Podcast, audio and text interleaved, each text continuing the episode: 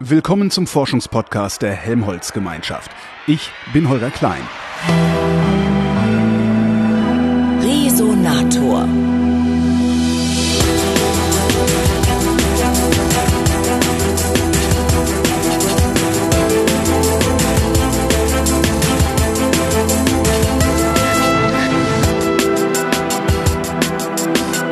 Ich bin nach Darmstadt gefahren und sitze bei der Gesellschaft für Schwerionenforschung im Büro von Professor Michael Block. Der ist Experimentalphysiker und leitet hier an der GSI die Abteilung für superschwere Elementephysik.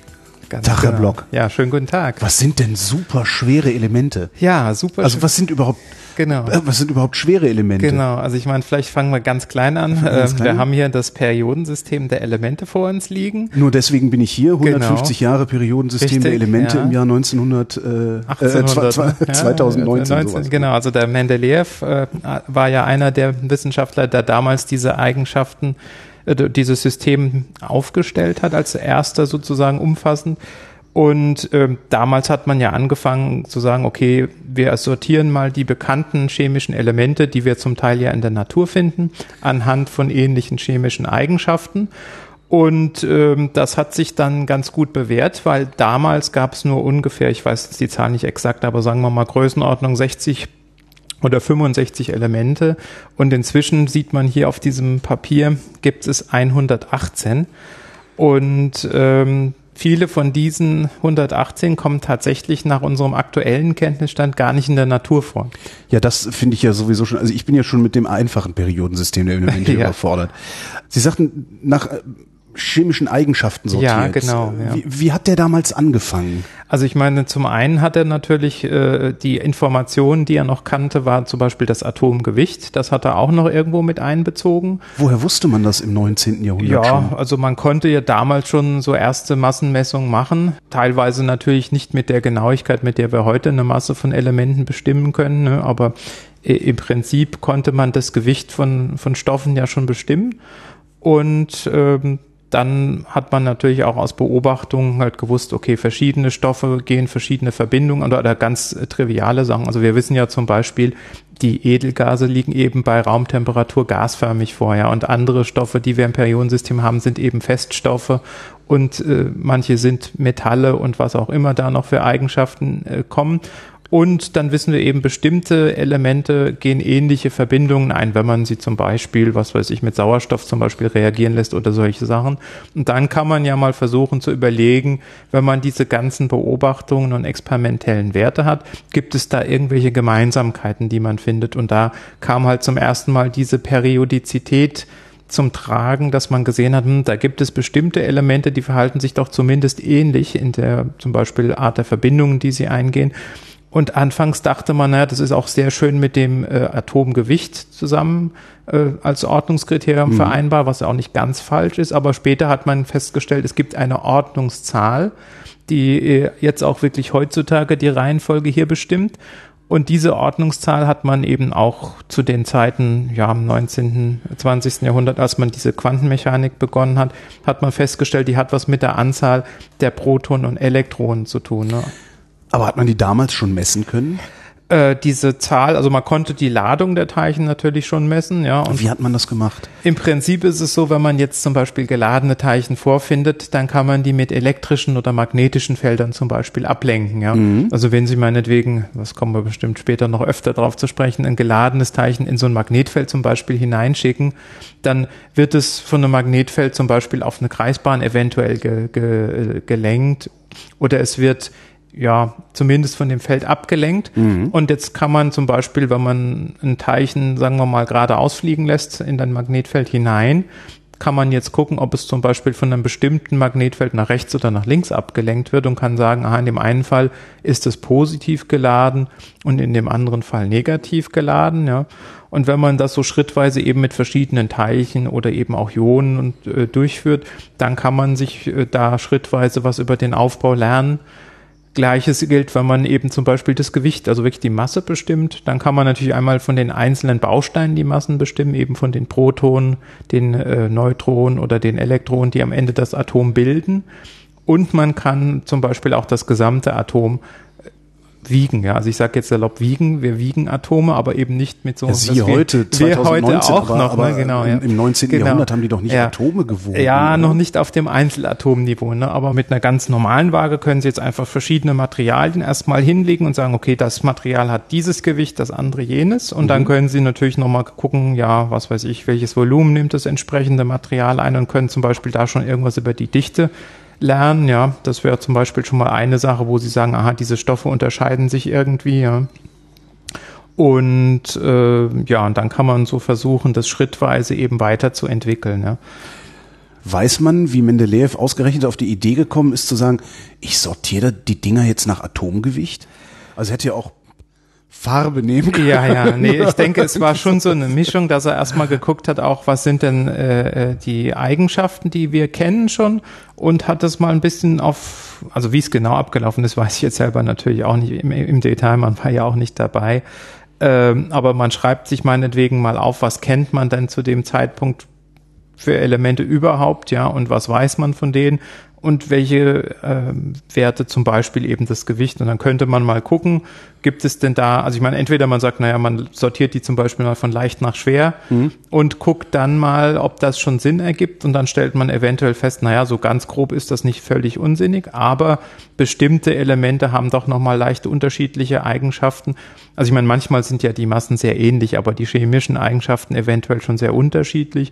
Und dann sieht man, äh, also was weiß ich, wir können jetzt hier mal im Beispiel schauen, ja. Gucken auf ein Periodensystem Ähm, der Elemente. Einer meiner Angstgegner in der Schule. übrigens. Genau, ja. Ich meine, wenn man dann sagt, ich muss gerade erstmal gucken, was wir hier alle so haben, ja zum Beispiel hier die relative Atommasse, ja.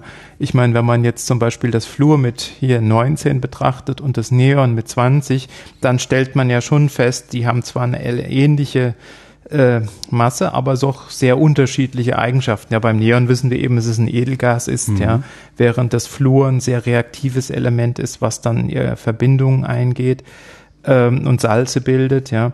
Äh, da, das wären zum Beispiel Informationen, die man da mit einbeziehen kann. Ich meine, die Idee ist zu sagen, wir versuchen gewisse Strukturen zu entdecken, ob sich die in unseren Daten, die wir über die entsprechenden Materie, Bausteine haben, widerspiegeln. Ne? Das wäre so ein Ansatz. Also hat Mendeleev seine 60 Dinger sortiert gehabt. Ja. Was hat er dann damit gemacht? Was hat, was, was hat er daraus gelernt? Ja, also sagen wir mal, eine der wichtigsten Sachen, ja, vielleicht, was auch den Mendeleev von anderen Wissenschaftlern der Zeit, die ja auch an diesem Problem gearbeitet haben, beispielsweise der Lothar Julius Meyer, äh, ein bisschen abgehoben hat, nach meiner Wahrnehmung zumindest, ist, dass er auch Vorhersagen gemacht hat und hat gesagt, aufgrund dieser Struktur, die ich da sehe, müssten bestimmte Elemente äh, noch existieren, die man zu dem Zeitpunkt aber noch nicht nachgewiesen hatte. Und er hat aber nicht nur gesagt, dass diese fehlen. Ich meine, das wäre ja an sich noch, naja, wenig verblüffend. Das könnte man ja mal so sagen. Also mich würde Motto, das ne? verblüffen. Gut, ja. Es ist, aber er hat es noch verblüffender nämlich gemacht, dass er auch gesagt hat, wenn diese Elemente dennoch existieren würden, dann sollten sie auch bestimmte Eigenschaften haben, weil sie eben diese Periodizität dann erfüllen sollten, ja. Und danach, ich weiß jetzt nicht mehr genau, in welchem Jahr das dann war, ähm, dann ist es tatsächlich eben auch gelungen, solche Elemente zu finden und zu zeigen, dass die auch wirklich diese Eigenschaften hatten, die man quasi vorhergesagt hat. Also ich meine, das finden Sie in der Wissenschaft ja oft, dass jemand sagt, ich versuche ein Phänomen, was ich beobachte, zu beschreiben. Ich entwickle ein Modell oder mache mir eine Theorie und dann nutze ich eben genau dieses Modell, um Vorhersagen für was Unbekanntes zu machen. Und dann versuche ich im Experiment dieses Modell oder diese Vorhersage zu überprüfen. Und so ähnlich war das letztlich damals auch, dass man gesagt hat, ich versuche das dahingehend zu überprüfen, dass ich nach diesen fehlenden Elementen suche. Und wenn die tatsächlich diese Eigenschaften haben, dann scheint es ja sinn zu, sinnvoll gewesen zu sein, wie ich dieses Modell aufgebaut habe. Aber da gehört ja doch eine gewisse Verwegenheit dazu, letztlich zu sagen, ne, ich habe hier 60 Dinger, die, die, Ja. die, die verhalten sich auf irgendeine Weise. Ich gehe jetzt einfach mal davon aus, dass es noch ein 61. gibt. Das ist sicher Also- richtig, ja. Das, äh, ich meine, natürlich, das ist auch eine Sache, die wir in der Forschung ja oft haben, dass man sich ein Bild macht und dann insofern überzeugt ist, dass das äh, sagen wir mal, korrekt ist, dass man eben auch das Vertrauen hat, dass die daraus abgeleitete Vorhersage stimmt. Ich meine, die andere Frage wäre ja, warum sollte es ein Limit geben? Ja, warum, äh, also wenn man jetzt noch nicht weiß, wie das Atom aufgebaut wurde, könnte man ja erstmal sagen, na ja, ich denke mal, es gibt immer mehr Elemente, die meinetwegen immer schwerer und immer größer werden, ja. Und ähm, dann würde man sich erstmal fragen, warum sollte das denn irgendwann aufhören, ja? Und dann kommen wir natürlich irgendwann zu dem Punkt, dass man sich dann genauer fragt, ja, wie ist denn jetzt eigentlich das Atom aufgebaut und warum ist es denn überhaupt, äh, bleibt es denn überhaupt stabil zusammen? Gut, dann wissen wir natürlich, es gibt Fälle, wo das nicht ganz stabil ist, sondern sich eben durch radioaktive Prozesse umwandelt, mhm. ja. Aber irgendwann hat man herausgefunden, also ich meine, die Grundidee, dass man ein Atom hat, am Anfang war ja das Atom das Unteilbare, ja, wo man gedacht ja. hat, das wäre schon der kleinste Baustein. Und dann hat man aber herausgefunden, der hat ja noch mal kleinere Bausteine, die Protonen, Neutronen und Elektronen. Und von denen wissen wir jetzt auch, dass die auch noch mal eine kleinere Bausteine haben, aus denen sie wiederum bestehen. Aber man hat irgendwann mal gesehen, aha, das Atom besteht, sagen wir mal, als in der Größenskala, die jetzt für uns relevant ist, also die eben zum Beispiel auch für die chemischen ähm, Bindungen oder chemischen Reaktionen relevant ist. Da brauchen wir im Prinzip den Atomkern und die Atomhülle aus Elektronen bestehend. Ja, und da wissen wir eben experimentell, dass der Atomkern positiv geladene Teilchen enthält, mhm. eben die Protonen, und dass die Hülle diese negativ geladenen Elektronen enthält. Und die sind, wie wir auch wissen, ungefähr 1800 bis 2000 mal leichter als die Protonen zum Beispiel. Ja. Das sind so Dinge, die wir wissen. Und wir wissen auch, dass ein Atom als Ganzes neutral ist. Und das heißt natürlich, dass es genauso viele positive wie negative Ladungen enthält. Und das heißt zum Beispiel, wenn ich jetzt die äh, Atome in meinem Periodensystem nach der Ordnungszahl sortiere, die gleichzeitig die Anzahl der Protonen ist, dann ist es auch die Anzahl der Elektronen. Ja? Mhm. Also wenn ich jetzt meinetwegen den Wasserstoff als Beispiel einfach nehme, habe ich ein Proton, ein Elektron. Im Sauerstoff habe ich dann entsprechend äh, acht Protonen und acht Elektronen. In dem häufigsten Sauerstoffisotop 16 habe ich dann auch noch acht Neutronen. Aber ich habe im Prinzip diese, diese Ordnung, dass ich immer die gleiche Anzahl von Protonen und Neutro, äh, Protonen und Elektronen im Atom habe, weil es als Ganzes eben neutral ist. Mhm. Und ähm, wie wir inzwischen eben wissen, werden zum Beispiel die chemischen Bindungen eben durch die Struktur dieser Elektronenhülle bestimmt, ja, wie groß zum Beispiel die entsprechend sich ausbreiten, ja, ob eine Elektronenschale, von der wir auch sprechen, zum Beispiel voll besetzt ist wie bei den Edelgasen, ja, und dann weitere Elektronen auf weiter außenliegenden Orbitalen eingebaut werden müssten, was zusätzliche Energie benötigt, ja. Also das sind viele Aspekte, die wir so nach und nach ähm, über diese Bausteine der Materie halt in Erfahrung gebracht haben. Es heißt Periodensystem der ja. Elemente. Sie sagen, haben eben schon mehrfach Periodizität gesagt. Genau. Ja. Was ist das eigentlich ja. für eine Periode? Also im Prinzip. Also ein, ein, was ist das für ein Regelmaß, genau. ist die Frage. Also im Moment können wir halt sagen, gut, am Anfang hat man gesagt, was weiß ich, zum Beispiel, wir haben jetzt hier Alkali-Metalle von mir aus und Edelgase, da sehen wir schon mal von der reinen Chemie, dass die sich ganz unterschiedlich verhalten, mhm. ja. Ähm, inzwischen wissen wir eben, dass die Periodizität gegeben ist durch das Befüllen der Elektronen, die in diesen, wie wir manchmal auch sagen, Schalen ja sitzen. Also wir wissen zum Beispiel, es gibt eine Schale, die niedrigst liegende Schale, da passen meinetwegen zwei Elektronen rein. Das heißt, wenn wir eins in den Wasserstoff und eins ins Helium packen, dann wäre diese Schale gefüllt. Und dann wissen wir, aha, wenn ich jetzt ein Element mit drei Elektronen nehme, also beispielsweise unser Lithium, dann, dann muss ich quasi eine Periode neu aufmachen im Vergleich zum Beispiel zum Helium, ja.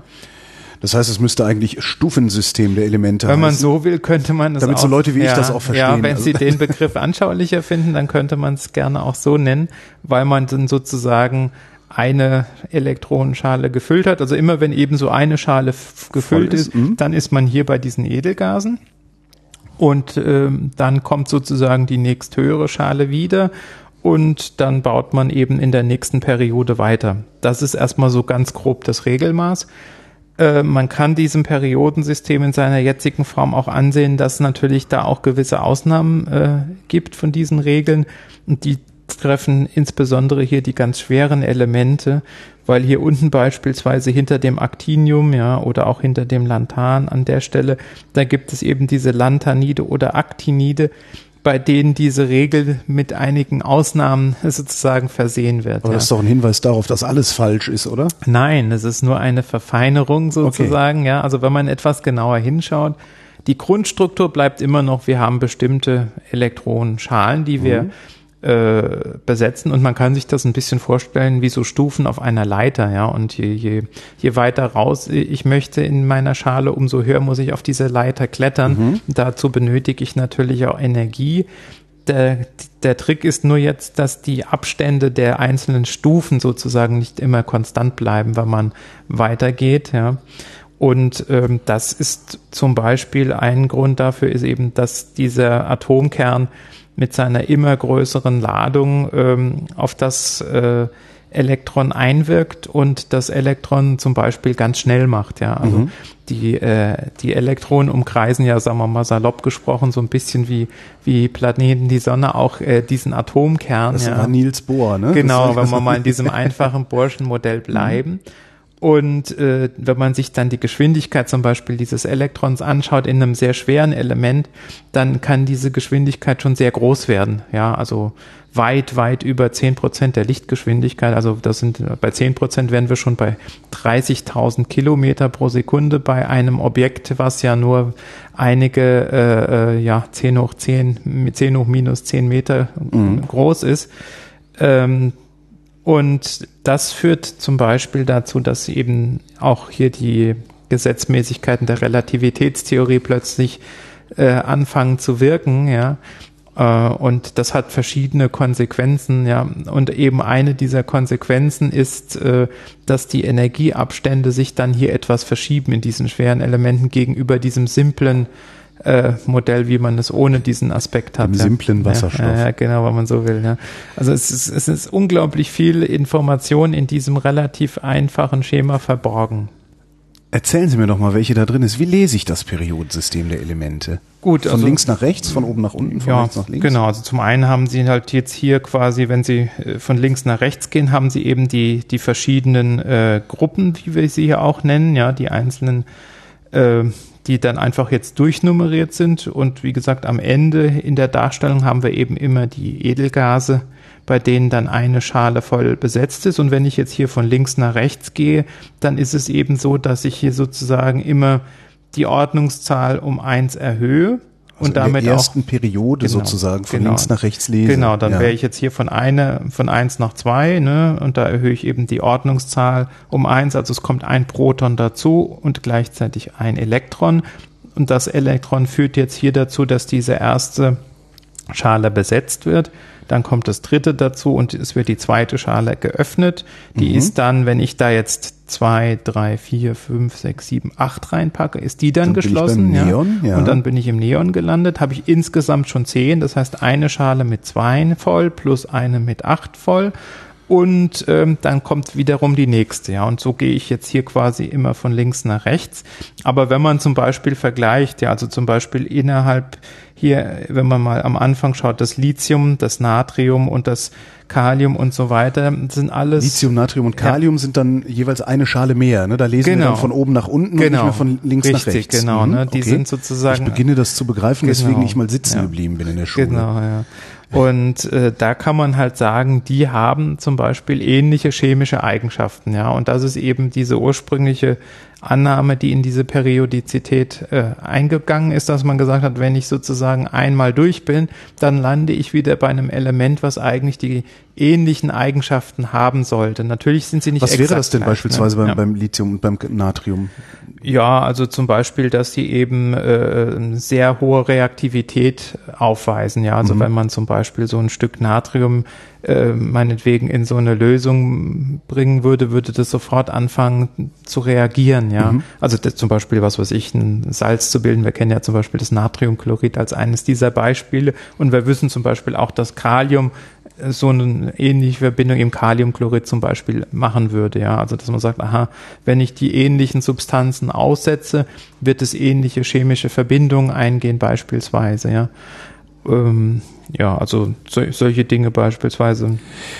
Ist das denn eigentlich nach Mendeleev nochmal umsortiert worden oder ist es so geblieben, wie ja, er es also aufgeschrieben es, hat? es gibt schon immer wieder mal eben Verfeinerungen, wie gesagt, was ich vorhin ansprach, eine der größeren Umstrukturierungen betrifft hier zum Beispiel diese sogenannten Aktinide, äh, also alle äh, Elemente vom Actinium bis im Moment zu, zum Laurentium. Und da ist es ja so, dass ähm, umfasst viele Elemente, die wir so in der Natur nicht finden können, sondern die nur künstlich hergestellt werden können und die dann eben auch kurzlebig sind, ja, weil sie eben über radioaktive äh, Umwandlungsprozesse sich äh, in andere Elemente umwandeln nach einer kurzen Zeit.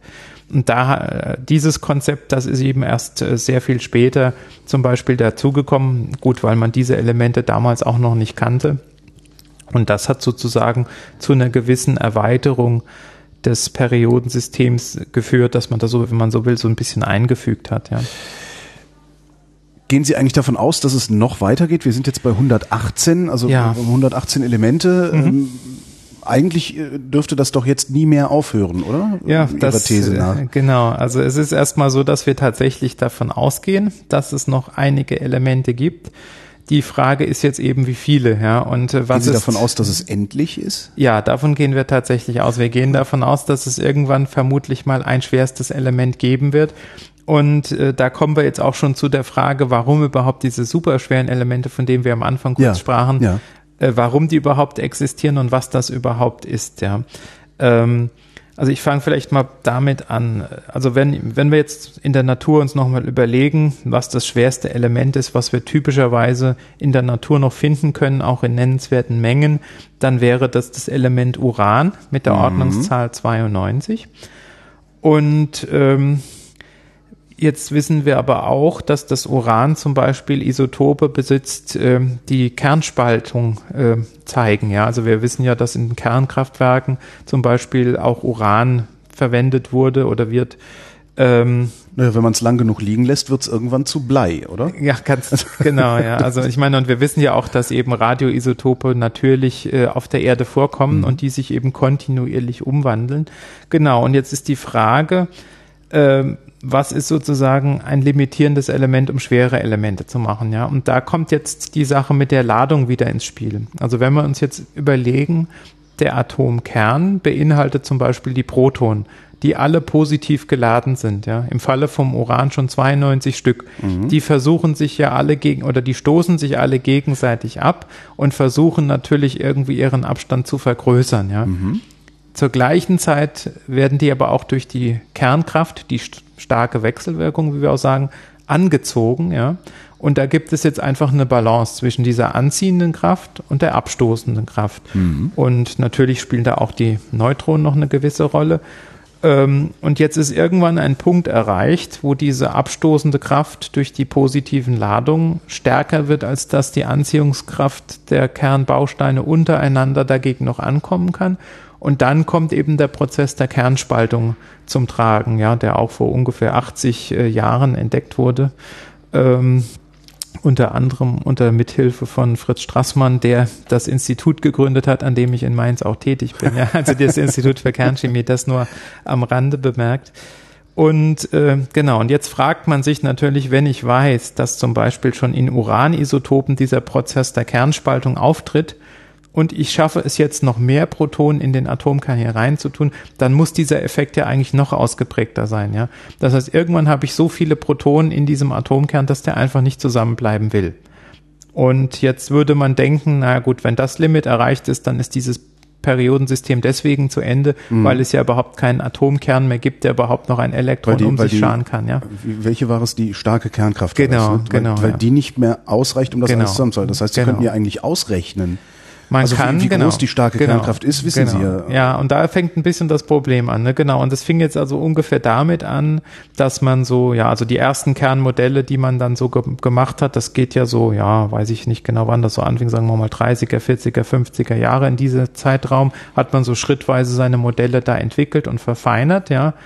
Ähm, und dann gab es so erste Modelle, die haben dieses Limit für äh, die Existenz von Kernen sehr gering angesetzt. Ja, ich habe jetzt die genaue Zahl nicht im Kopf, aber sagen wir, selbst heutzutage gibt es so äh, also es gibt so ein Kernmodell, das nennt sich das Tröpfchenmodell, das beschreibt den Kern analog zu einem Flüssigkeitstropfen, ja. Mhm. Und nach diesem Modell, je nach Parametrisierung, würde man erwarten, dass ungefähr das Element 106 das letzte ist, was überhaupt noch Warten existiert. Sie schon dürfte. mal nach.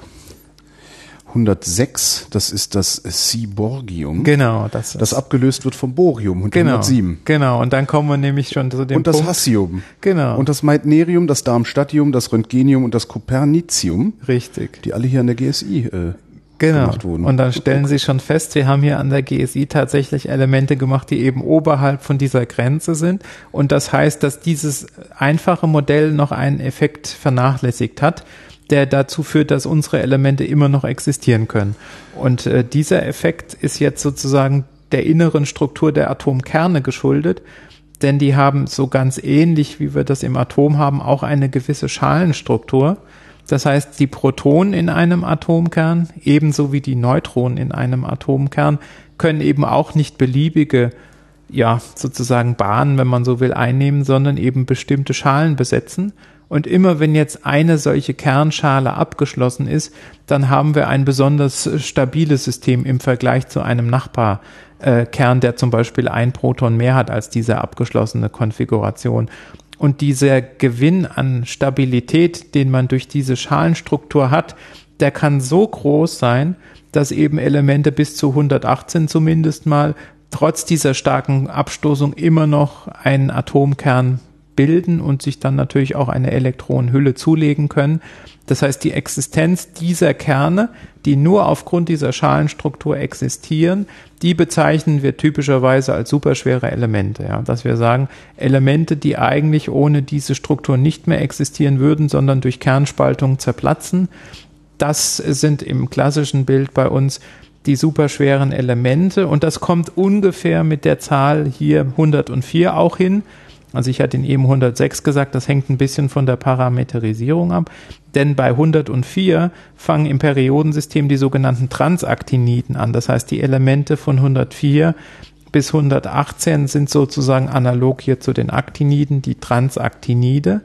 Und äh, oft wird der Begriff Transaktinide aus Sicht des Chemikers und superschweres Element aus Sicht des Physikers synonym verwendet. Ja, also wir bezeichnen hauptsächlich diese Elemente als superschwer, wobei man einschränkend eben auch sagen muss, dass viele der Elemente so zwischen Uran und Laurentium beispielsweise schon sehr stark durch Schaleneffekte im Atomkern stabilisiert werden, sonst würden die zum Teil auch viel kürzer, äh, viel kürzere Halbwertszeiten haben. Was das für Schaleneffekte sind, wissen Sie das oder äh, ist da noch rauszufinden, was da schon wieder die kleineren ja. Teile sind, die das also wir wissen, sagen wir mal, im Groben, wie wir uns das vorstellen müssen und wir haben auch viele experimentelle Möglichkeiten, eben diese Effekte zu vermessen, ja, und können eben ungefähr sagen, wie viel Stabilität jetzt ein bestimmter Atomkern durch diese Schalenstruktur gewinnt. Eine Möglichkeit sind hier auch wieder Massenmessungen, ja, weil mhm. wir mit Hilfe einer Massenmessung die Bindungsenergie des Systems bestimmen können, ja. Also muss ich einen kurz, kurzen Einschub machen, ja. Ähm, also wenn Sie sich vorstellen, unser Atom, das haben wir jetzt ein paar Mal schon besprochen, hat seine Bausteine Proton, Neutron und Elektron. Ja.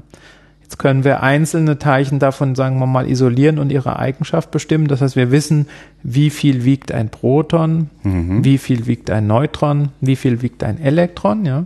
Und wenn ich jetzt mal ein Beispiel nehme, sagen wir mal das Element 102, das nicht ganz unbewusst aufgreife, ist das Element Nobelium. Ja das wir hier öfter schon untersucht haben. Das besteht jetzt aus 102 Protonen. In dem Beispiel, das wir untersucht haben, sind da noch 152 Neutronen dabei und eben 102 Elektronen. Ja. Wenn ich jetzt die Summe 102 mal Proton plus 102 mal Elektron plus 152 mal die Masse des Neutrons habe, ja, und vergleiche. Warum eigentlich mehr Neutronen als die anderen beiden? Äh, ja, das ist äh, im Prinzip der Aspekt. Also es gibt natürlich verschiedene Verhältnisse zwischen Protonen und Neutronen in Kernen. Es ist ich hätte so, gedacht, das wäre so alles also genau, von jedem ein Drittel, wie beim Genau, wie ja, ist nicht ganz ähm. gleich, ja. Und zwar, also ich sag mal salopp gesehen, kann man sich ein bisschen vorstellen, wenn man noch zusätzliche Neutronen dazu fügt, dann verdünnen die die die, die Abstoßung ein bisschen, ne, weil die ah. ja keine positive Ladung tragen, ja. aber trotzdem die anziehende Kernkraft ja beitragen. Und, so, äh, okay. ne, also der anziehende Teil ist sozusagen da, aber der abstoßende fehlt. Deswegen gehen wir irgendwo in dem Falle auch davon aus, dass bei superschweren Elementen mit noch mehr Neutronen die Stabilität und damit die Lebensdauer auch zunimmt. Ja. Sie würden also, um die 119 zu finden, ein Proton, äh, einen, einen Kern mit Neutronen füttern. Das wollen. wäre eine mögliche Ansatzweise, die jetzt im angesprochenen Fall für 119 nicht funktioniert. Aber wenn Sie zum Beispiel hier die Elemente wie Neptunium, Element 93 und so anschauen, da hat man tatsächlich damit angefangen, dass man in einem äh, Kernreaktor, in dem man Neutronen eben zur Verfügung hat, zum Beispiel Uran einbringt und dann fängt der Urankern ein Neutron ein und äh, macht dann einen Umwandlungsprozess, einen sogenannten Beta-Zerfall und das, Neu das äh, Uran wandelt sich in Neptunium um, ja, und das kann man eine ganze Weile machen, diesen Prozess. Also das ist im Prinzip der gleiche Prozess, der im Universum stattfindet, in dem sogenannten R-Prozess, äh, den man auch sozusagen kürzlich ähm, durch die Beobachtung der Gravitationswellen, die man ja dann mit dieser Verschmelzung von äh, Neutronensternen verknüpfen konnte, da hat man ja genau diesen Prozess auch beobachtet. Und das ist einer der Prozesse im Universum, der die mehr als die Hälfte der schweren Elemente, also die Elemente oberhalb von Eisen im Prinzip erzeugt. Und genau dieser Prozess, den kann man im Kleinen, auch im Laborumfeld sozusagen mit Hilfe eines Kernreaktors nachbilden. Also man hat Neutronen, die in den Kern eingebaut werden können. Der Kern ist dann aber radioaktiv und instabil und kann sich durch diese Umwandlungsprozesse, in dem Falle eben den Beta-Zerfall, in äh, ein schweres Element umwandeln. Allerdings endet dieser Prozess, wenn man ihn dann betreibt, aktuell im Element 100, im Element Fermium, äh, weil vom Element Fermium kennen wir aktuell noch kein Element, das diesen Beta-Zerfall, äh, kein Isotop, das diesen Beta-Zerfall zeigt. Ja. Ein Isotop ist Ist ein äh, äh, Element, also wenn man von einem Element verschiedene Atomkerne vergleicht, dann unterscheiden die sich in der Anzahl ihrer Neutronen. Ja? Und wenn sie verschieden viele Neutronen, aber die gleiche Anzahl von Protonen haben, dann sprechen wir von Isotopen eines Elements. Ne? Das, die Anzahl der Protonen definiert das Element. Und dann eben die Anzahl der Neutronen führt dann zu einem bestimmten Isotop. Ja. warum fängt der Urankern sich das Neutron ein? Also ist das ein zufälliger Prozess Nein, oder das- ist das, das will, will das Uran das so? Also Gut, wenn, wenn irgendwo ja, Neutronen ja. sind, die- dann nee, nimmt nee, das also die. in dem Falle wird es natürlich forciert. Also äh, das, das Neutron muss sich natürlich mit einer passenden Geschwindigkeit auf den Atomkern zubewegen, Mhm. weil es jetzt natürlich neutral ist, hat es keine Coulomb-Abstoß, also keine Abstoßung durch die positive Ladung Ja. zu fühlen ne? und kann, wenn die Energie nicht zu hoch ist, tatsächlich in diesem Kern eingefangen werden. Ne? Also man kann sich das salopp so vorstellen, wenn man versucht, eine Kugel in, in eine Mulde hineinrollen zu lassen. Und wenn es sozusagen eine Möglichkeit gibt, dass in der Mulde durch Reibung ein bisschen Energie verloren wird, dann würde die Kugel in der Mulde liegen bleiben. Ja, wenn die Kugel mit so viel Geschwindigkeit in die Mulde reinrollt, könnte es sein, dass sie auf der anderen Seite einfach wieder rauskommt. Also das heißt, wenn man einen Urankern gezielt mit Neutronen der richtigen Energie beschießt, dann kann es dazu kommen, dass dieses Neutron eingefangen wird und dann hat man sozusagen die Neutronenzahl entsprechend erhöht. Und wenn man das äh, eventuell auch mehrmals macht, dann kommt irgendwann eben dieser Prozess dieser radioaktiven Transformation und man kann zum Beispiel das nächstschwerere Element produzieren. Und das, wie gesagt, war auch zur Anfangsphase dieser Forschung ein Mittel, das man experimentell wirklich genutzt hat. Und irgendwann hat man aber festgestellt, dass man damit nicht mehr weiterkommt. Und dann hat man angefangen, äh, sogenannte Fusionsreaktionen zu machen. Also wie gesagt, es gibt ähm, ein bisschen Übergangsphase. Also den Prozess, den ich Ihnen beschrieben habe, habe ich gesagt, der hört hier beim Fermium-Element 100 tatsächlich auf. Das ist auch korrekt im Moment so. Aber es war tatsächlich auch schon so, dass man bei den Elementen davor zum Teil schon angefangen hat, Fusionsreaktionen zu benutzen. Also Fusion meinte in dem Falle, wir nehmen zwei Atomkerne und bringen sie so nah zusammen, dass sie sich berühren. Das bedingt natürlich, dass wir sie so beschleunigen, zumindest einen davon, weil auch die beiden Kerne nicht von sich aus sich gerne berühren möchten. Ja, das heißt, man muss das ein bisschen erzwingen, weil auch da wieder die Abstoßung. bisschen ist ne? gut. Genau. Ne? Und das kann man eben machen und dann kann man zum Beispiel diese Fusion machen. Und zu Beginn äh, hatte man, am Anfang hatte man ja, als man angefangen hat, Beschleuniger zu bauen, hatte man zuerst Beschleuniger, die leichte Teilchen, also zum Beispiel Protonen oder Alpha-Teilchen, also Heliumkerne beschleunigen konnten.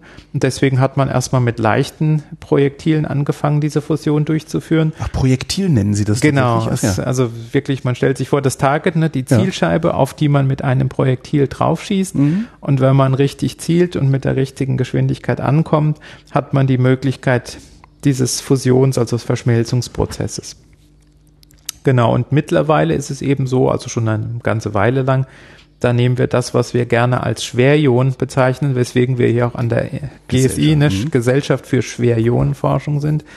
Ähm, das wären zum Beispiel, also eines unserer Standardbeispiele wäre ein Atomkern aus Calcium, ja, und das Element das Calcium ist 20. 20 genau. Und vom Calcium gibt es sehr viele verschiedene stabile Isotope. Äh, und das Isotop, also mit der höchsten Neutronenzahl im Calcium, das stabil ist, ist das Isotop 48, ja. Das, das heißt, 48 Neutronen 28 sind. Neutronen, 28 Ach so, 20, 20 sind 20 ja die, die reingehören. Die Protonen, die, okay, genau. Mhm. Und zusammen haben wir 48 dann Nukleonen. Mhm. Und diese, dieses Calcium 48, ne, das ist sozusagen einer unserer Lieblingsbausteine, um als Projektil damit neue Elemente oder schwere Elemente im Allgemeinen erstmal herzustellen. Moment, Sie feuern also ein bisschen Calcium auf ja. ein bisschen Fermium und äh, dabei ja. kommt dann äh, Mendelevium raus, wo ja, wir auch nochmal drüber reden genau, müssen, warum genau, Mendelevium erst die 101 genau. ist. Eigentlich hätte der doch schon eine viel kleinere Ordnungszahl verdient. Also fangen wir nochmal klein an, genau. Also machen wir erstmal die Fusion als solches und okay. bleiben mal in unserem Beispiel mit dem Calcium. Also ich sage immer, oder zumindest sehr häufig bei diesen Erklärungsversuchen, äh, diese Fusion in erster Näherung kann man sich ein bisschen vorstellen, wie wenn ich so mit Lego-Klötzchen meinen Atomkern zusammenbaue. Ja? Mhm. Das heißt, wenn ich das Calcium hernehme, da habe ich eben 20 Protonen und 28 Neutronen. Mhm. Und wenn ich jetzt zum Beispiel das Element 102 herstellen möchte mit 102 Protonen, dann sind wir beim Element Nobelium. Ja. Dann habe ich 102 minus 20, die vom Calcium kommen, fehlen mir noch 82 Protonen. Ja, wo kriegen wir die wo her? Wo kriegen wir ne? die her? Ne? Jetzt gucken wir hier wieder in unser System in, in, und jetzt ja, spontan bei der 82 guckt genau, Blei. Richtig, ne? das wäre so ein möglicher Ansatz. Das ist tatsächlich, wie man vorgehen würde und würde erstmal sagen. Calcium plus Blei gibt 20 plus 82 gibt 102. Also das wäre eine mögliche Reaktion um das Element Nobelium herzukriegen. Jetzt könnte man alternativ sagen, hm, das ist mir irgendwie zu aufwendig, warum mache ich denn nicht einfach zum Beispiel 51 Antimon plus 51, ja? Erstmal grundsätzlich würde man denken, geht ja beides. Ist auch nicht ganz falsch, aber warum ist das eine besser als das andere? Das liegt wieder, woran haben Sie eine Idee? ist, das, ist das prüfungsrelevant? Nee, ist nicht prüfungsrelevant. Ähm, ja. Das liegt, woran liegt das? Was könnte das, woran könnte das liegen? Keine Ahnung. Tatsächlich also, nicht. Ja. Was, was äh, hindert sozusagen die äh, Atomkerne sich anzunähern? Diese Abstoßung. Ne? Ja. Das heißt, die positive Ladung und ähm, die, die Stärke, mit der sie sich abstoßen, die geht sozusagen ähm, Ladung mal Ladung. Ja, Das mhm. heißt, 51 mal 51 ist eine größere Zahl als 48 mal 82. Ja? Ah. Das heißt, dieser wir sagen auch asymmetrisch im Sinne des Massenungleichgewichts, ja. Die asymmetrischere Kernreaktion führt mit einer höheren Wahrscheinlichkeit dazu, dass die beiden Atomkerne miteinander verschmelzen, ja. Also das Calcium plus Blei wäre günstiger als Antimon auf Antimon, ja. Auch aus anderen verschiedenen Gründen praktischer Natur. Aber sollte ich dann nicht irgendwie alles mit äh, Wasserstoff beschießen? Das wäre natürlich auch ein Ansatz. Und das Problem ist, wenn Sie zum Beispiel jetzt sagen, ich möchte gern das Element 102 herstellen, dann bräuchten Sie ein Target vom Element 101. Das so schnell zerfällt, dass Sie gar nicht. Ja, und Sie kriegen auch gar nicht so viele Element 101 Atome produziert, dass Sie so ein, also diese Targets, die wir verwenden, sind ja durchaus schon erkläglich große Folien in denen man 10 oder 20 Milligramm Material hat, ja, und in dem Fall vom Element 101 ist es tatsächlich die kurze Halbwertszeit, die uns da hindert, also da gibt es keine genügend langlebigen äh, Isotope, die man als Tage nehmen kann, aber zum Beispiel beim Element 99, dem Einsteinium, da gibt es langlebige Isotope, beispielsweise Einsteinium 254,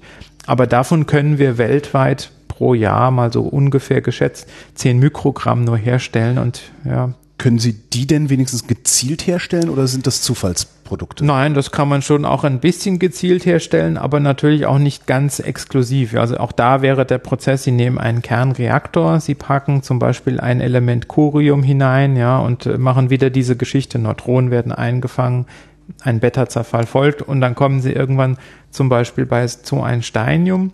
Aber dann haben Sie natürlich aus Ihrer bestrahlten Probe nicht nur ein Steinium darin. Das heißt, Sie müssen jetzt mit Hilfe von radiochemischen Methoden beispielsweise diese Elemente voneinander trennen, ja, weil sich eben das Einsteinium etwas anders verhält als meinetwegen das Fermium.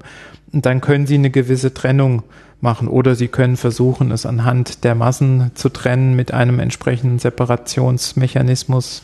Ja. Das wäre was für ein Mechanismus? Also eben massenspektrometrisch, ne, dass Sie zum Beispiel okay. wieder ein Magnetfeld mitverwenden und sagen, mhm. ein Strahl oder Atome fliegen durch ein Magnetfeld und werden dann anhand ihrer Ladungs- zu Masseverhältnisse separiert. Ja, also das wäre auch eine Möglichkeit, die man verwenden könnte. Also da gibt es ein paar Me Methoden und Möglichkeiten, aber der Aufwand insgesamt ist schon groß, ja. Sie sagten eben das Wort Erklärungsversuche. Haben Sie das Gefühl, dass immer wenn Sie über das Periodensystem mit, ich sag mal, Nicht-Physikern reden, ja. dass es eigentlich nicht verfängt?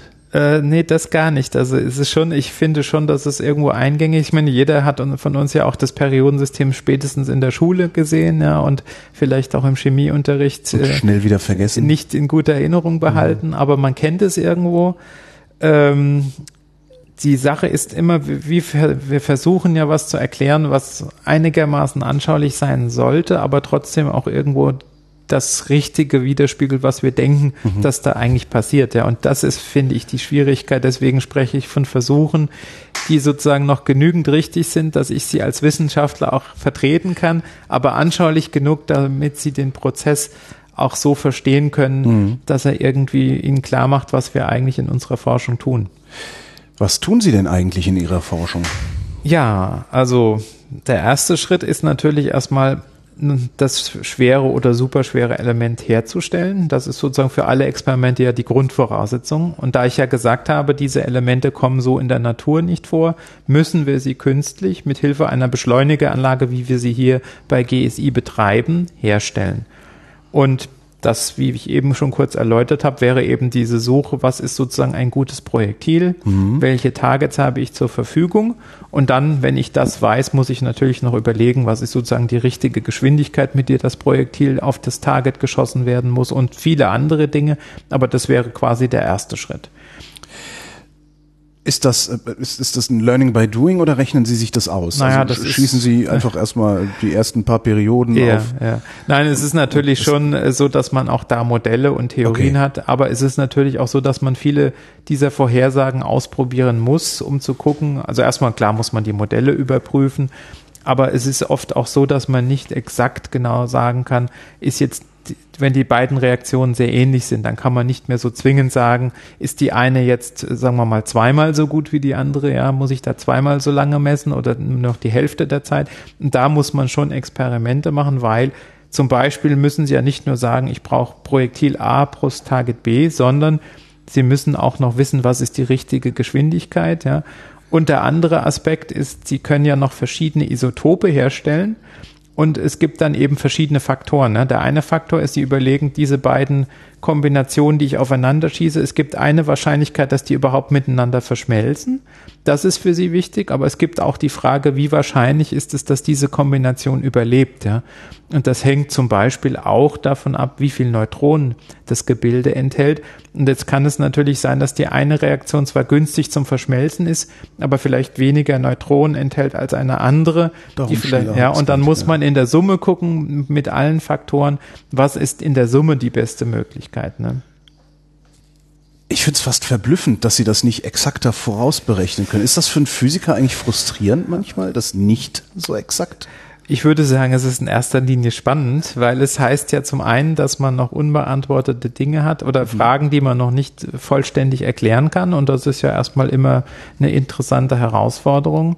Und zum anderen muss man es auch experimentell versuchen zu überprüfen. Und so ein schwieriges Experiment erfolgreich umzusetzen, ist ja auch schon eine große Herausforderung, die ja auch durchaus Spaß macht. Ja. Schritt eins: die Herstellung. Genau des superschweren. Elements. Ja, genau. Also das habe ich ja kurz schon angedeutet, eben mit Hilfe dieser Fusionsreaktionen. Und wie Sie ja auch aus unserem Periodensystem entnehmen können, waren wir ja da bei GSI nicht so ganz unerfolgreich. Denn wir haben ja nicht nur schon viele Elemente hergestellt in solchen Experimenten, sondern einige davon auch als erste mal gefunden. Also ich selber nicht, aber meine Kollegen in der Vergangenheit, ja. Ähm, die haben eben zum Beispiel die Elemente Borium, Hassium, Meitnerium, Darmstadtium, Röntgenium und Copernicium hier erstmals entdeckt, äh, so ungefähr zwischen, ich glaube, 1982 bis 1996. Und da ist es eben schon auch so, dass man dann eben überlegt und sagt, das ist jetzt offensichtlich die vermeintlich günstige Reaktion. Man denkt, man weiß auch ungefähr die richtigen Parameter. Und dann muss man sich hinsetzen und muss eben tatsächlich in diesen Experimenten mehrere Wochen und Monate äh, das Experiment betreiben, um tatsächlich dann ein, zwei oder drei solche neuen Elemente, also drei Atome von solchen neuen Elementen zu, zu produzieren. Ne? Und ähm, das bedingt natürlich zum einen, dass man sie nicht verpasst, ja, dass man also wirklich immer bereit ist und einen Nachweis hat, der diese Elemente auch nachweisen kann. Und zum zweiten muss man natürlich auch diese wenigen äh, Elemente oder Atome, die man produziert, herausfiltern aus diesen äh, ganz großen Mengen. Also wenn der Beschleuniger jetzt rund um die Uhr läuft, ja, 24 Stunden am Tag, sieben Tage die Woche über mehrere Wochen und Monate, und pro Sekunde hat man äh, so ungefähr, jetzt muss ich wieder rechnen, sind so 10 hoch 13 Teilchen. Äh, das ist dann ähm, so ungefähr 10 Billionen, wenn ich mich jetzt nicht vertan habe, ja. Ich sag einfach ja. Also ganz viele Nullen, ne? Ganz viele genau. Nullen, genau. Und äh, die, also wenn wir jetzt mal in, in einem Beispiel, wir nehmen mal ein Beispiel, was auch wieder einigermaßen, äh, was man sich merken kann, ist wieder das Copernicium beispielsweise Mhm. Element 112. Ja, da können wir wieder unser Bleitarget nehmen mit 82 Protonen und brauchen jetzt noch 30 Protonen. Diese 30, die bekommen wir hier oben vom Element Zink. Ja. Zink. Mhm. Ähm, das heißt, in dem Falle hat man das Zink-Isotop 70 genommen, das 40 Neutronen und 30 Protonen enthält. Das macht man, weil es die sowieso über hat, ne? weil es die gerne genau, abgibt, das hat sozusagen schon relativ viele Neutronen. Also man nimmt sozusagen das neutronenreichste stabile Isotop, das Okay, man hat. okay. So Mhm. als Pi mal Daumenregel ist das ganz gut. Äh, Das Zink beschleunigt man, schießt es auf das Bleitarget, eben diese Folie aus Blei. Und dann wartet man ungefähr, wenn es gut läuft, eine Woche, um ein Atom Copernicium herzustellen. Ne, Das wäre so das Beispiel. Sie schießen eine Woche lang Zink auf.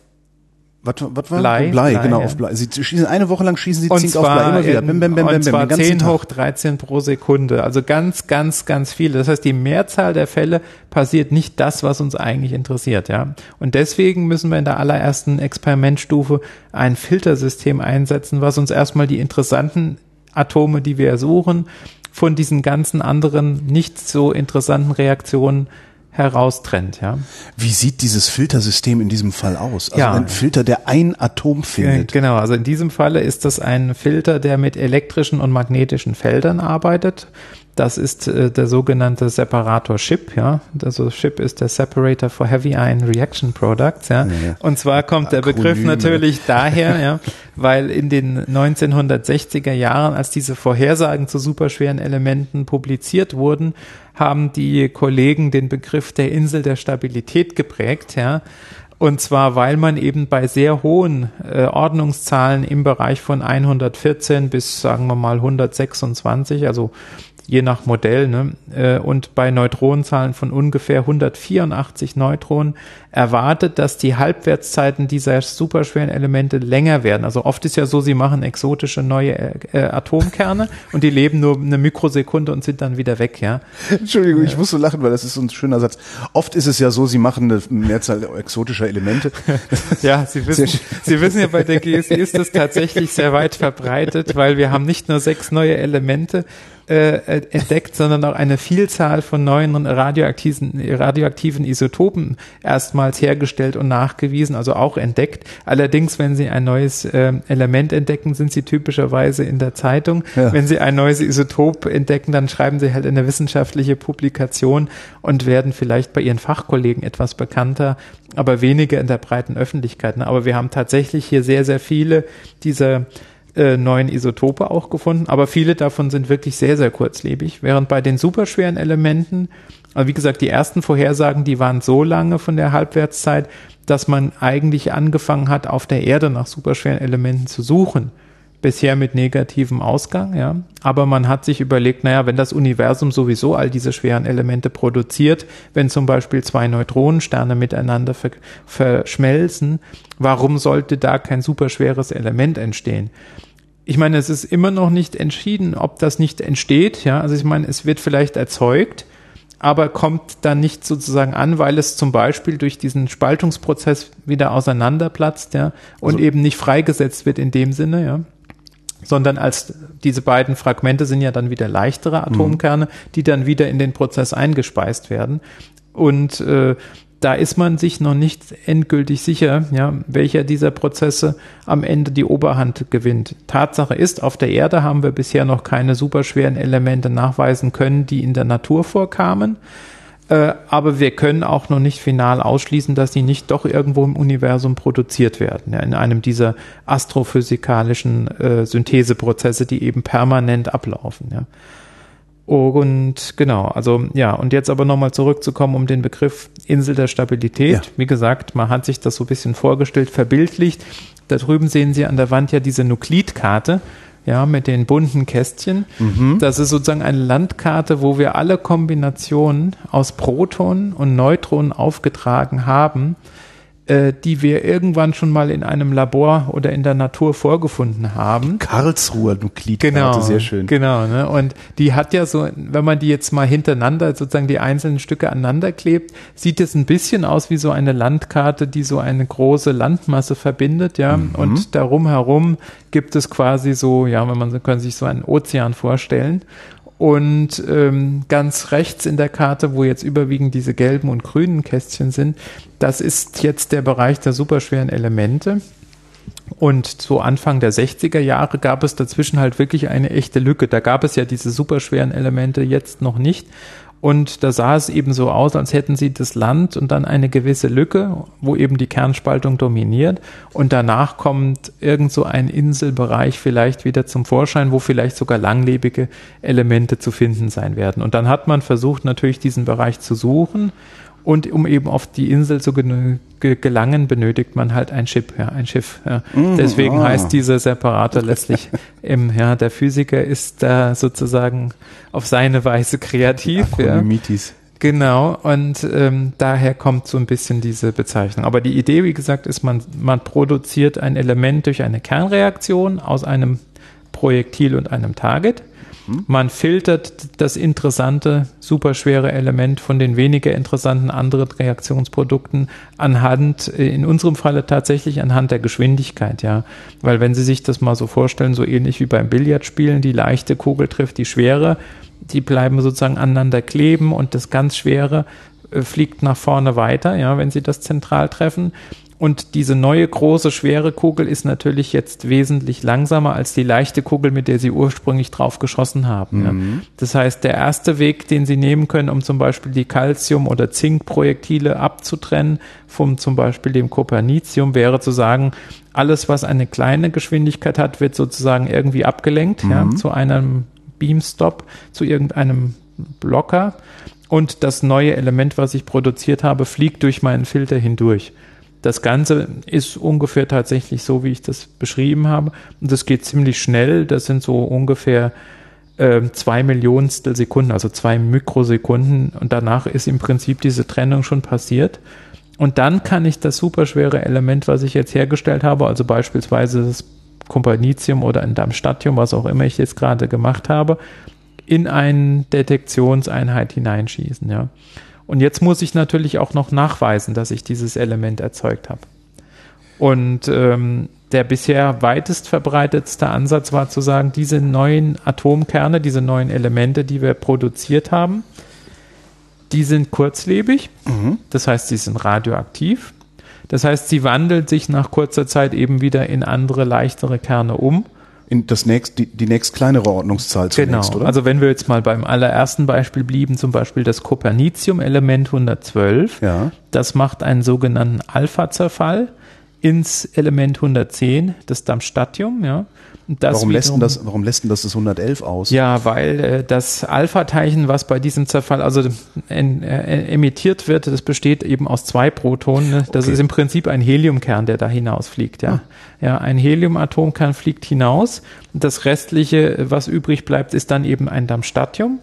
Dann geht der Prozess weiter und sie landen im Hassium, im Siborgium und dann geht es so ein paar Schritte weiter und äh, sie sind dann irgendwann in einem Bereich, wo sie die Atomkerne bereits kennen und wo sie schon wissen, mit welchen Zerfallseigenschaften diese behaftet sind. Ja. Und von da aus rechnen sie sozusagen hoch. Genau. Und dann kann es nichts anderes als genau. Copernicium gewesen sein, was da zerfallen Richtig, ist. Richtig. Ja. Das heißt, sie wissen, Sie wissen gar nicht, dass es da ist, sondern ja. Sie wissen, dass es da war, so anhand dessen, was es zurückgelassen hat. Genau, also wir sehen es wirklich erst, wenn es schon wieder verschwunden ist oder sich umgewandelt hat sozusagen. Aber das können wir dann sozusagen rekonstruieren, wenn man so will. Und wir sehen dann wirklich auch, also unser Detektor hat ja eine gewisse Fläche und ähm, wir können auch die Ortsinformation auswerten. Das heißt, wir wissen, den Atomkern, den wir ursprünglich produziert haben, der sitzt an einer bestimmten Stelle im Detektor und all diese nachfolgenden Zerfälle sind an dieser gleichen Stelle passiert und in einem bestimmten zeitlichen äh, Ablauf, dass wir wirklich sagen können, es ist mit praktisch äh, 100% Wahrscheinlichkeit am Ende oder was auch immer halt rauskommt, aber schon sehr nah an 100%. Also wenn Sie so viele Schritte hintereinander in diesem Zeitfenster haben, mit den bekannten Atomkernen verknüpft, dann haben Sie tatsächlich diesen Atomkern und dieses neue Element erzeugt. Ne, das ist der typische Weg, mit, den, äh, mit dem wir diesen Nachweis führen.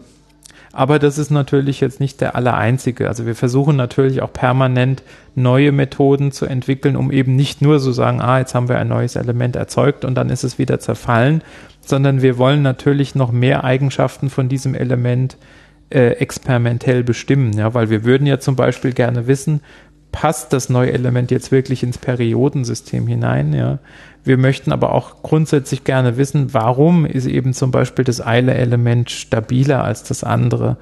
Ja, und äh, ist das Element auch tatsächlich das mit dieser richtigen Masse und passt es dann auch in unsere ganze Kette hinein? Ja, also viele andere Eigenschaften, die so ein Atomkern haben kann oder ein Element, ja, die möchten wir natürlich auch gerne untersuchen. Ja, einen Swimmingpool möchten wir auch gerne, aber ja. wie machen Sie das um Himmels Willen, wenn das Ding längst weg ist, wenn Sie merken, dass es da war? Genau, also natürlich müssen wir dann verschiedene Experimente betreiben. Also wir sagen erstmal gut, erstmal machen wir ein Experiment, um zu gucken, kann ich das Element überhaupt herstellen? Wie lange lebt es denn typischerweise und was macht es denn für Umwandlungsprozesse? Ja. Und wenn ich das weiß, kann ich mir überlegen, habe ich denn genügend Zeit zur Verfügung, um jetzt auch noch etwas in Anführungszeichen aufwendigere Experimente zu machen?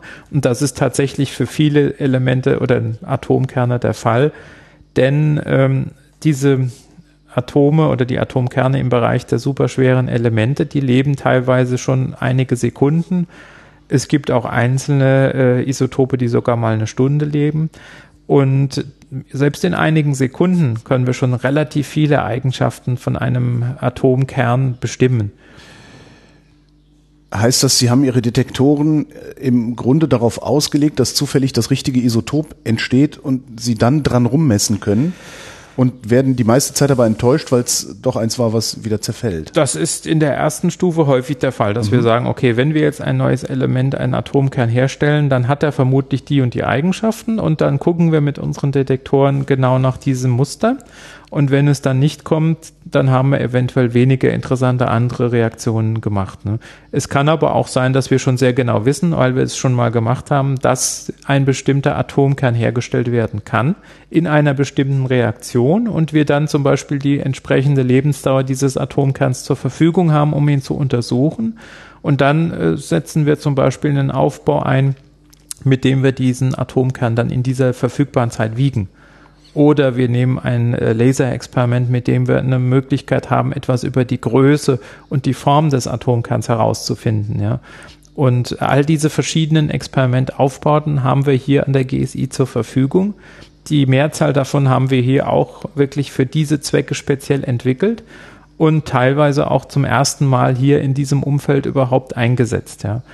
Und eine der großen Schwierigkeiten ist tatsächlich diese geringe Produktionsrate, ja, dass wir eben selbst im wenig exotischen Fall, also wenn ich zum Beispiel Element 102 Nobelium herstelle, mhm. das schaffe ich noch mit einigen Atomen pro Sekunde. Aber wie ich gerade schon sagte, das Kopernicium-Element 112, das schaffe ich nur noch ungefähr mit einem Atom pro Woche, wenn der Beschleuniger eben rund um die Uhr läuft. Ja, und das ist natürlich ne, klar, dass man dann unterschiedliche Experimente da machen muss, ja, also bestimmte. Wenn Sie irgendwann dahin kommen, dass Sie gezielt bestimmte Isotope herstellen können?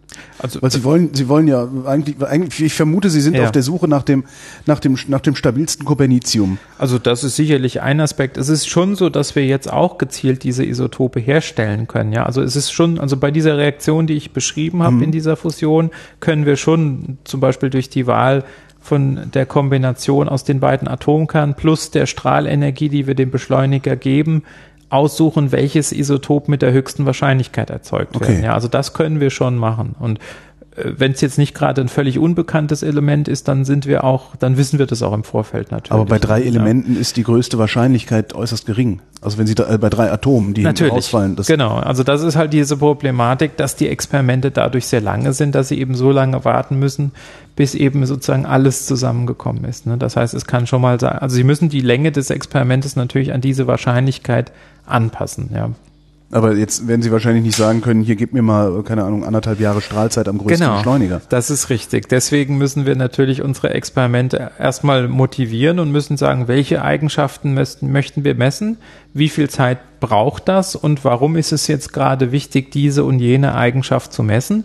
Und dann schlagen wir das unserem Expertengremium vor und dann sagen die eben, ja, meinetwegen für das eine Experiment können wir jetzt ein oder zwei Wochen genehmigen, für das andere vielleicht vier oder sechs. Oder wenn man sagt, na, ich müsste vielleicht mal ein neues Element finden, dann sind es vielleicht auch mal einige Monate. Aber das hängt natürlich auch von der Anlagenverfügbarkeit äh, ab. Ließe sich der Zerfall auf irgendeine andere Weise noch aufhalten?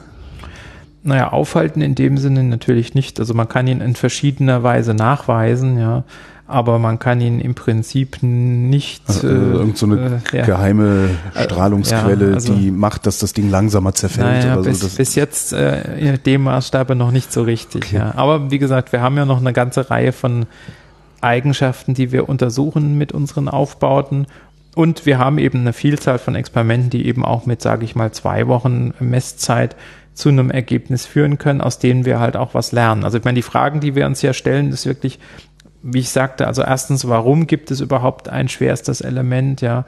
Warum leben einige Elemente länger als andere? Also warum jetzt ja. nicht in der, als metaphysische Frage, sondern äh, ja, also ganz konkret wie kommt auch, das, ne? wie kommt genau, das physikalisch also, genau, was sind okay. sozusagen die die physikalischen Kräfte, die da wirken und warum ist irgendwann das Limit bei der einen Zahl von Protonen meinetwegen erreicht, ja? Und wo liegt diese Zahl tatsächlich?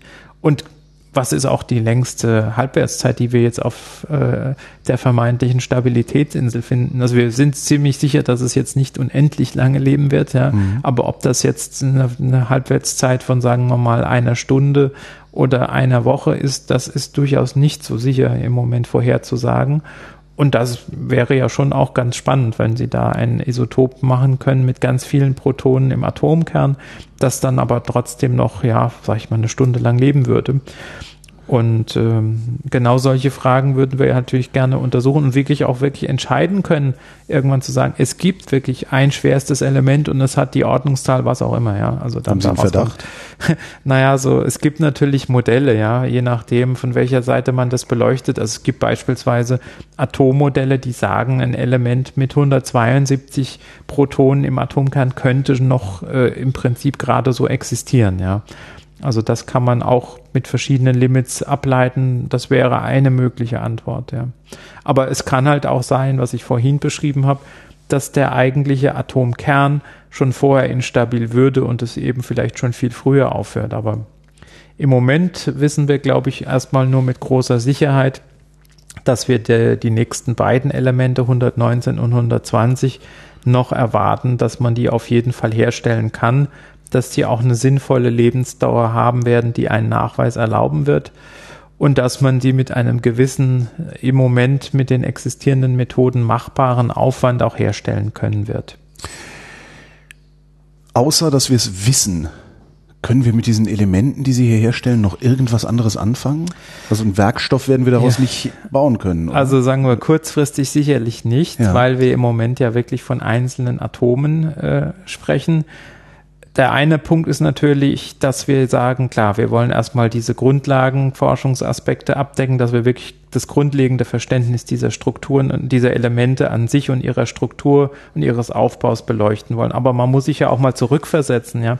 Also wenn Sie zurückgehen in die Anfangszeiten, als man diese äh, die Aktinide zum Beispiel äh, angefangen hat zu synthetisieren. Ja, da gab es auch von diesen Aktiniden wie jetzt meinetwegen Neptunium, Plutonium und Americium auch nur wenige Atome, als man die erstmals nachgewiesen hat.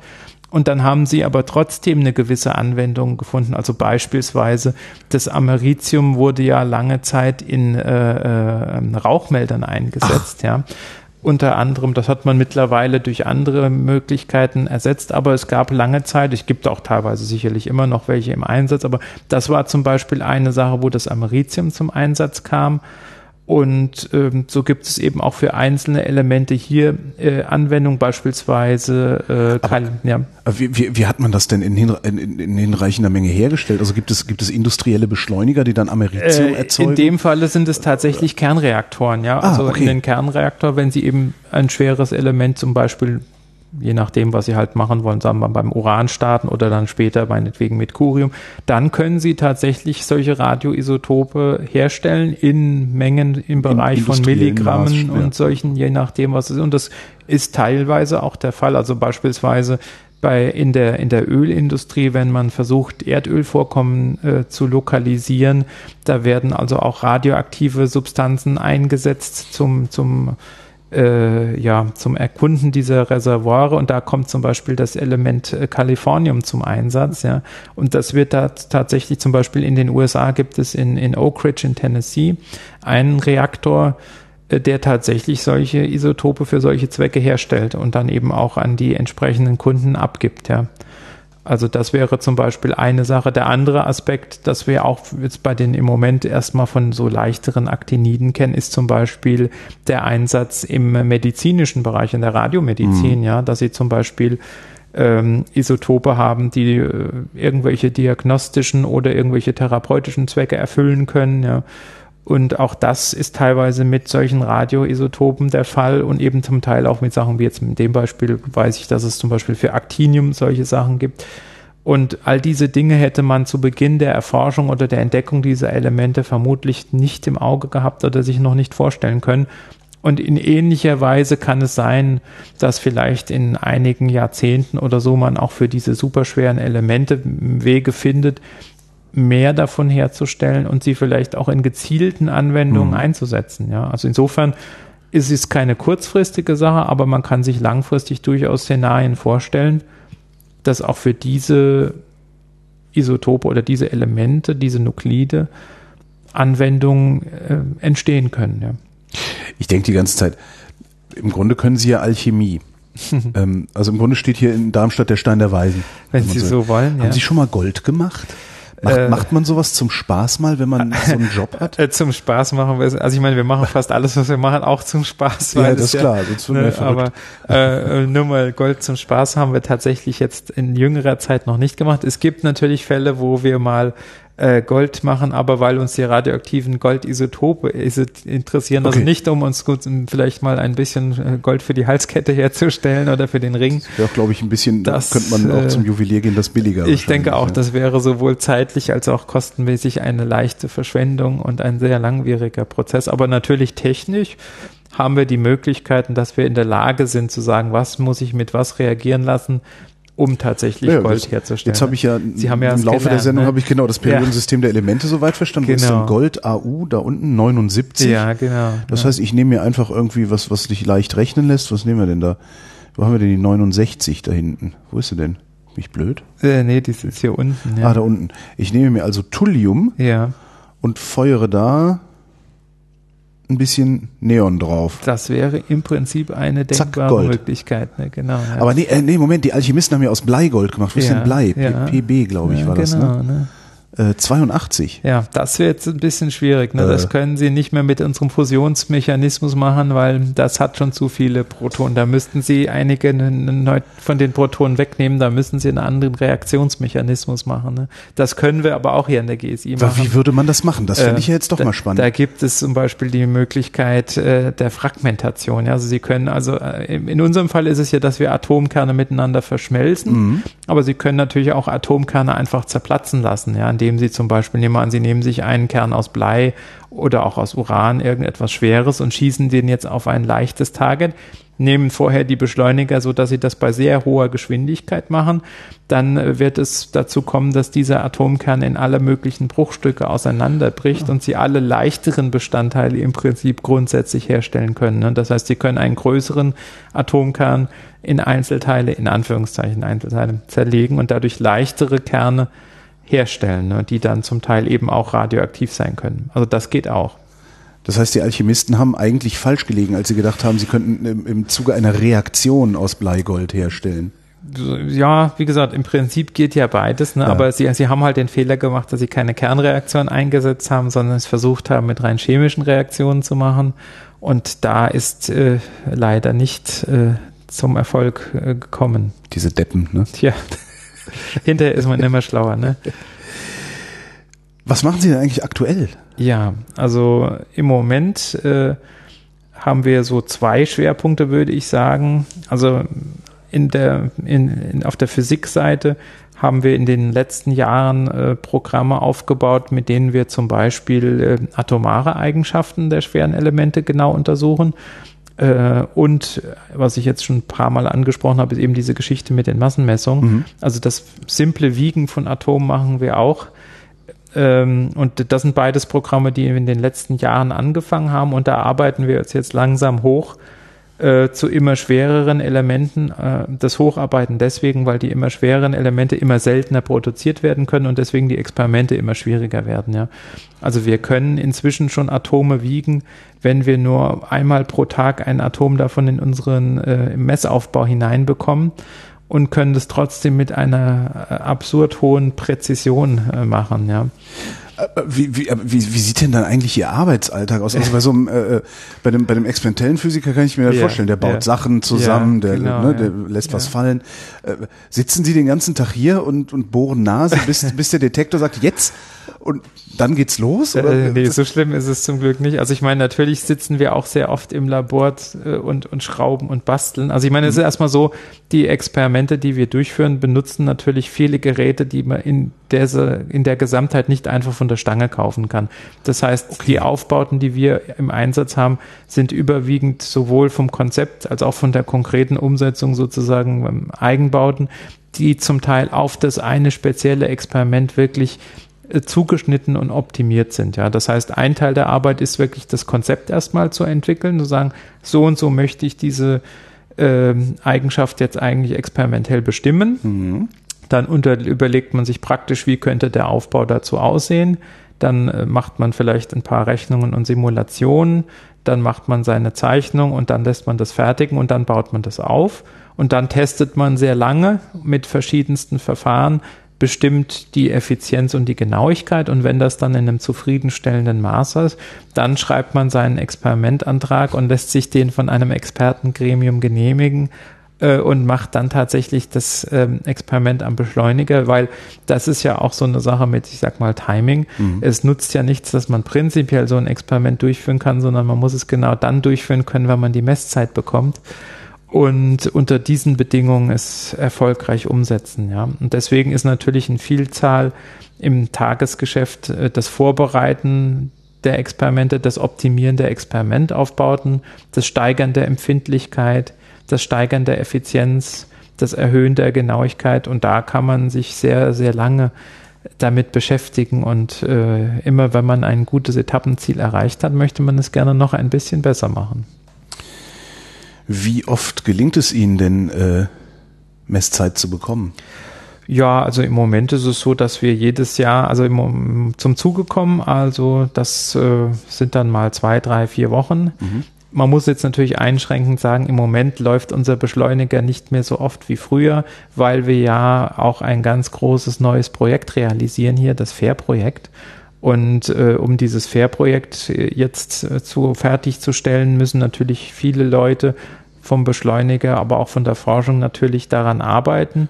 Und dadurch betreiben wir die aktuelle Anlage etwas weniger oft als in der Vergangenheit. Also typischerweise so im Größenordnung drei Monate im Jahr haben wir zur Verfügung, um noch für Experimente Messungen zu machen.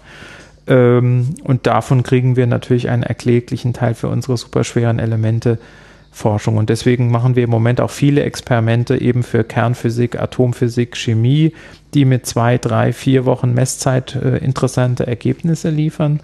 Und das, wie gesagt, typischerweise im Moment so äh, innerhalb dieser ersten, also dieses Jahr beispielsweise haben wir im März und April Experimentierzeiten gehabt, wo wir eben solche Experimente durchführen konnten, ja. Wer wird Element 119 finden? Das ist eine im Moment offene Frage. Das kann ich nicht mit Sicherheit sagen. Ich kann Ihnen im Moment eigentlich nur sagen, können Sie dass, sagen, äh, wann es gefunden wird? Auch da bin ich sehr zurückhaltend. Also was wir wissen, wir haben ja vor einigen Jahren hier auch an der GSI äh, Experimente gemacht. Ich glaube, das war 2012 ähm, das war so das letzte Jahr, wo wir noch mehrere Monate pro Jahr Messzeit hatten. Da haben wir tatsächlich Experimente gemacht, um das Element 119 insbesondere, aber auch das Element 120 zu suchen. Und für Element 119 haben wir etwa, ich glaube, drei bis vier Monate Messzeit investieren können. Allerdings in dieser Zeit kein Atom gefunden. Deswegen sind wir davon ausgegangen, dass es mindestens in der Größenordnung von einem Jahr reine Messzeit benötigt, um überhaupt die Chance zu haben, auch nur ein Atom zu finden. Muss Und, die am Stück sein? Ja, nicht unbedingt okay. natürlich, ne, aber sollte schon nicht mit zu großen Unterbrechungen versehen sein. Äh, die Problematik ist halt, sie müssen dann auch sicher sein, dass wirklich alles, was sie tun, richtig ist. Ja, also dass sie die richtige Kombination haben, die richtige Energie, dass ihre Detektoren das Richtige sehen würden, dass sie auch permanent mit hoher Effizienz funktionieren und und und. Ansonsten wird hinterher jemand fragen, warum sie ein Jahr lang den Beschleuniger lagen. Genau, und das möchte man nicht. Deswegen überprüfen wir bei so langen Experimenten auch immer mit etwas einfacheren Experimenten, dass die Maschine noch funktioniert, die Detektoren noch was sehen, ja ich meine, das ist sehr relativ. Also beispielsweise 2012 war das einfache Experiment, was wir gemacht haben, ein Experiment, um Element 117 zu herzustellen, was wir dann auch realisieren konnten, ja. Aber das hat uns eben dann gezeigt, dass alles funktioniert hat. Aber unsere äh, Quintessenz war einfach zu sagen, das dauert mindestens ein Jahr, vielleicht zwei oder drei. Und diese Zeit haben wir im Moment nicht zur Verfügung. Deswegen haben wir dieses Experiment oder diese Experimente zur Suche nach Element 119, 120 erstmal nicht fortgeführt und uns eben auf die Untersuchung der Elemente, sag ich mal, zwischen 100 und 118 äh, konzentriert. Ja. Und unsere Kollegen in Japan haben zum Beispiel ein Element-Suchexperiment äh, im Moment am Start und sind im Moment dabei, zu versuchen, ein, eines dieser neuen Elemente zu finden. Und in der näheren Zukunft werden auch unsere Kollegen in Russland vermutlich ihre neue Anlage starten und dann auch versuchen, diese Elemente zu finden. Wie lange das dann aber dauert, bevor es da vielleicht einen Erfolg gibt, das ist schwer vorherzusagen. Wenn jetzt jemand Element 119 gefunden hat, also jemand anders als Sie, ja. wird es für Sie dann leichter, es herzustellen? In dem Sinne natürlich ja, weil man ja weiß, dass zum Beispiel eine bestimmte Reaktion von Projektil und Target zu einem erfolgreichen Ergebnis geführt hat, dann kann man ja zumindest erstmal versuchen, dass, ich meine, der erste Schritt wäre ja eine Reproduktion ja, dann dieses ja. Ergebnisses. Man würde sagen, ich nehme das gleiche Experiment aus Strahl und Target, versuche die gleiche Strahlenergie einzustellen und dann sollte ich in derselben Messzeit plus minus je nach Effizienz eine ähnliche Anzahl von Atomen nachweisen können. Mhm. Insofern ist natürlich das Nachweisen etwas einfacher als das ursprüngliche Finden, äh, aber mindestens genauso wichtig. Michael Block, vielen Dank. Ja, vielen Dank auch für den Besuch. Ja.